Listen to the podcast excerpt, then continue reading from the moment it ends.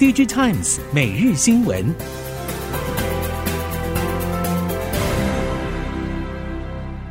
听众朋友您好，欢迎收听 DG Times 每日新闻，我是袁长杰，现在为您提供今天科技产业的新闻重点。首先带您关心的是，英特尔宣布将在十月全面调涨处理器价格，但超微传出在 PC 端将不跟进涨价，这个态势会让英特尔腹背受敌。PC 供应链表示，市况不佳，品牌厂库存清到年底，PC 因为英特尔涨价而下单的意愿大减。其次是一旦超微不跟进，恐怕让客户加速转移到超微或者 ARM 处理器。至于资料中心伺服器方面，需求算是畅旺，但客户依然开始控制库存。英特尔表示，接下来的第三季将会是黑暗时刻，第四季有机会走出阴霾，但现在还是很难判断。黑暗时刻是否在第三季就可以度过，还是会延续到年底，甚至明年上半年？伺服器 ODM 厂表示，过去英特尔更换平台就会带动市场换机潮，但现在云端大客户都有自行着重的方向，晶片需求迥异，在自行开发处理器的风潮之下，英特尔的势力已经逐步消退。台系 IC 设计龙头联发科接连发布最新技术成果。在新产品方面，分别发表了五 G 联网平台新品 T 八三零以及智慧电视晶片 Pantonic 七百。在技术方面，完成世界首次五 G NTN 卫星手机实验室连线测试，在手机未来的卫星通讯技术奠定里程碑。熟悉 IC 设计人士表示，虽然联发科表示各应用营收比重短期内不会有变化，手机应用占比仍在五成左右。但联发科近期智慧终端平台确实更有亮点，尤其 WiFi 与五 G CPE 两块市场都在快速成长期，在消费性需求全面下滑的情况之下，将成为短期支撑营运的关键产品。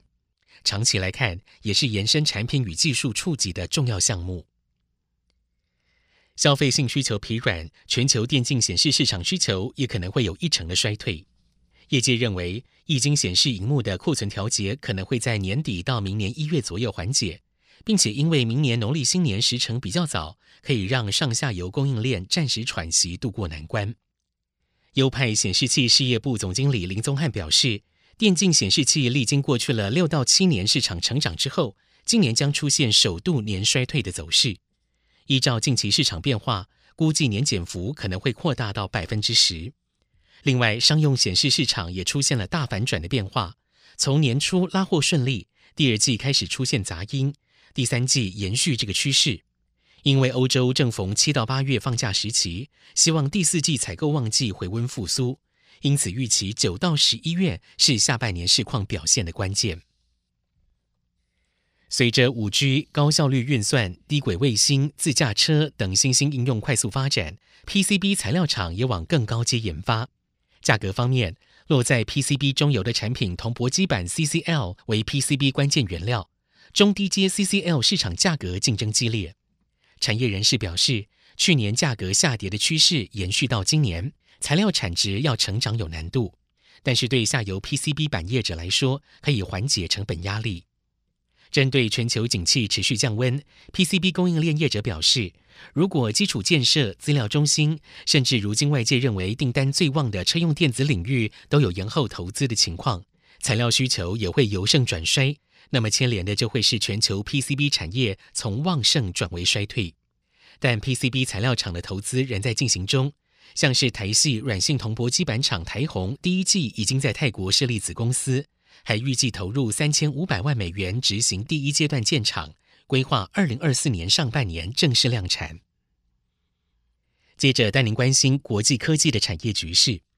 随着美国主导的四国半导体国家联盟 Chip Four 初步会议即将召开，中国大陆施压南韩的力道也不断加大。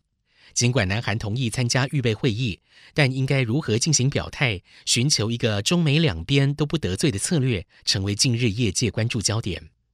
根据大韩商工会议所 KCCI 针对三百家出口业者进行了调查，发现百分之五十三的业者认为南韩应该加入 Chip Four。虽然美国市场规模小于中国，但南韩业界担心，如果与美国断绝关系，将会等同于退出半导体市场。但南韩政府一旦表态加入 Chip Four，业者在中国的处境将会变得更为艰难。届时，三星、SK 海力士的营运恐怕出现问题。消息人士表示，南韩将会在预备会议中主张，Trip Four 联盟为资讯与技术交换性质，而非产业或者排除中国的联盟。南韩政界与学界也有人认为，与其与美国结成战略同盟，不如与中国维持合作共生，反而比较有利。今年上半年，受到中国大陆对新冠疫情的封控措施影响，三星电子的中国业绩出现了收益表现钝化情况。韩国媒体 eDaily 报道，三星中国半导体公司今年上半年营收年增百分之五十五，达到四点九兆韩元。净利三千两百一十六亿韩元，比去年同期减少百分之五十八。分析认为，中国政府下令对上海、苏州、西安等主要城市进行全面或部分封锁，虽然没有对三星生产造成直接影响，但也不能忽视风控造成的物流冲击以及中国半导体市场萎缩等间接影响。另外一方面，随着中美霸权争夺战白热化，半导体供应链成为重中之重。在美国和中国同时投资晶圆厂的业者有台积电和三星，SK 海力士与三星则是在中国进行了许多半导体投资。地缘政治这一项干扰因素，也使得南韩业界高度关注韩厂未来在中国的发展与投资。中国内需市场低迷冲击 IC 供应链，中系 IC 封测体系也承受不小营运压力。中系封测龙头长电科技今年上半年缴出了亮眼财报。营收将近人民币一百五十六亿，年增百分之十二点八，净利十五点四亿元，都创下了历史同期新高表现。不过，长电执行长郑力表示，今年下半年前景不容乐观。